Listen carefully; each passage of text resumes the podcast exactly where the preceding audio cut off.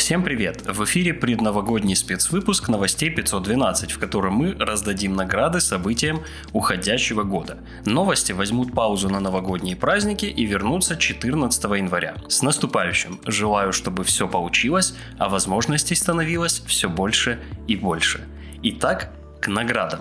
Трансфер года отправляется в Нью-Йорк к Ричу Харрису, в ноябре этого года ставшему частью команды Vercel. Среди достижений Рича – разработка веб-фреймворка Svelte, предлагающего новый подход к созданию интерфейсов без использования виртуальных деревьев вообще. Под спонсорской поддержкой Vercel Svelte сможет нарушить троевластие React, Angular и Vue и вступить в соревнования по созданию быстрых веб-приложений. Потенциальное присоединение Svelte к большой тройке обвалило open-source котировки GitHub, и пока JavaScript фреймворки разбираются с количеством перерендеров, премия цвет фронтенда уходит языку Rust. Rust в последние годы так усилил свое присутствие во фронтенд тулинге, что его уже невозможно игнорировать. Parcel 2, главный конкурент веб-пака, по умолчанию использует SVC компилятор на Rust. Этим же путем пошел и швейцарский нож для фронтенда Rome Tools, запускающий цикл задач по переписыванию ядра на Rust. Перспективный двойник ноды Dino почти полностью написан на Rust. В общем, цвет фронтенда в этом году ржавый. К слову, Дино стоит отметить еще раз как победителя в номинации «Венчурная инвестиция года».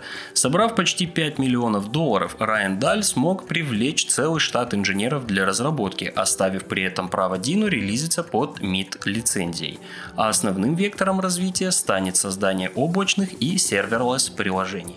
В середине декабря разработчики Apache Software выпустили экстренный фикс Zero Day уязвимости Log4j. Суть уязвимости в возможности удаленного выполнения произвольного кода. Пути для проникновения самые разнообразные. Сложно назвать продукт, не использующий Log4j. Одним фиксом не обошлось. Уже выпущено три патча, а самой уязвимости присвоили 10 баллов по шкале CVSS. Это максимум. Немногие баги в мире удостоены такой оценки. Уязвимость Новостью года становится Log4Shell. IDE от JetBrains славятся не только своим искусственным интеллектом, но и долгими запусками, что, в общем-то, объясняет такую популярность быстрого VS Code от майков. Поэтому в 2021 JetBrains выпустили легковесный редактор Fleet, по щелчку превращающийся в полноценную IDE с поддержкой сразу нескольких языков – Java, Kotlin, Python, Go, JavaScript, Rust и TypeScript. На очереди плюсы Sharp и PHP. Очевидно, что релиз Fleet заставит Microsoft действовать более решительно при разработке VS Code. К чему приведет такая конкуренция, узнаем в следующем году.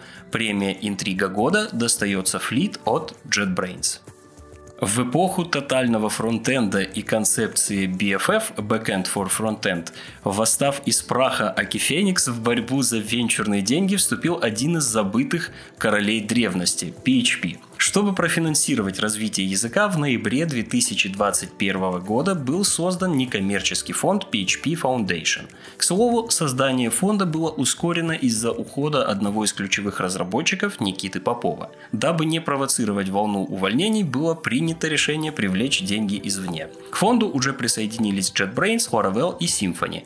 Фонд возьмет на себя организацию финансирования и поддержки сообщества. Премия «Возвращение короля» уходит уходит PHP. В этом году разработчики Chromium подвели первые итоги проекта Rendering NG, который должен был сделать Chrome быстрее и надежнее. По идее, цифры должны были приятно потрясти. Недавние оптимизации в пересчете на мировую пользовательскую базу позволяют сэкономить 1400 лет процессорного времени каждый день. По сравнению с версиями прошлых лет, новый Chrome рендерит страницы на 150% быстрее, а также в 6 раз меньше сбоит на графических драйверах.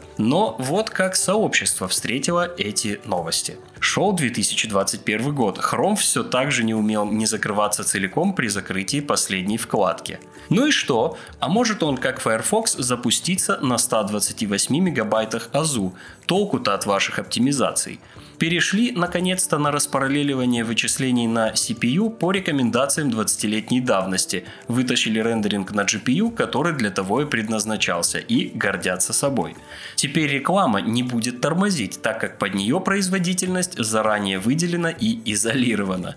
В Chrome добавили ущербный Lazy Schlag, из-за которого теперь сайты грузят сперва скрипты и только потом картинки. И сидишь такой ждешь, когда все прогрузится, хотя скорость у тебя от 100 мегабит в секунду. И если раньше все грузилось махом, теперь нужно ждать. И это лишь малая часть реакции на, казалось бы, новость о технологическом прорыве. Пользователи припомнили Google о давно тянущихся грешках и зверских аппетитах хрома. Премия «Маркетинговый факап года» уходит в Google. В следующем году Internet Explorer уже не сможет поучаствовать в номинации «Прощание года». Его уже заочно проводили в этом. Мы тоже наградим авансом. В прошлом году от Ишака уже отказалась Microsoft Teams, а в этом отключили от доступа к сервисам Microsoft 365. Окончательно перекрыл кислород, встроенный в десятую винду Microsoft Edge. Так что Майкам ничего не оставалось, как выступить с краткой эпитафией. Internet Explorer уйдет в отставку 15 июня 2022 года. На 2021 год это все. Новости вернутся 14 января. А всех вас еще раз поздравляю с наступающим Новым годом!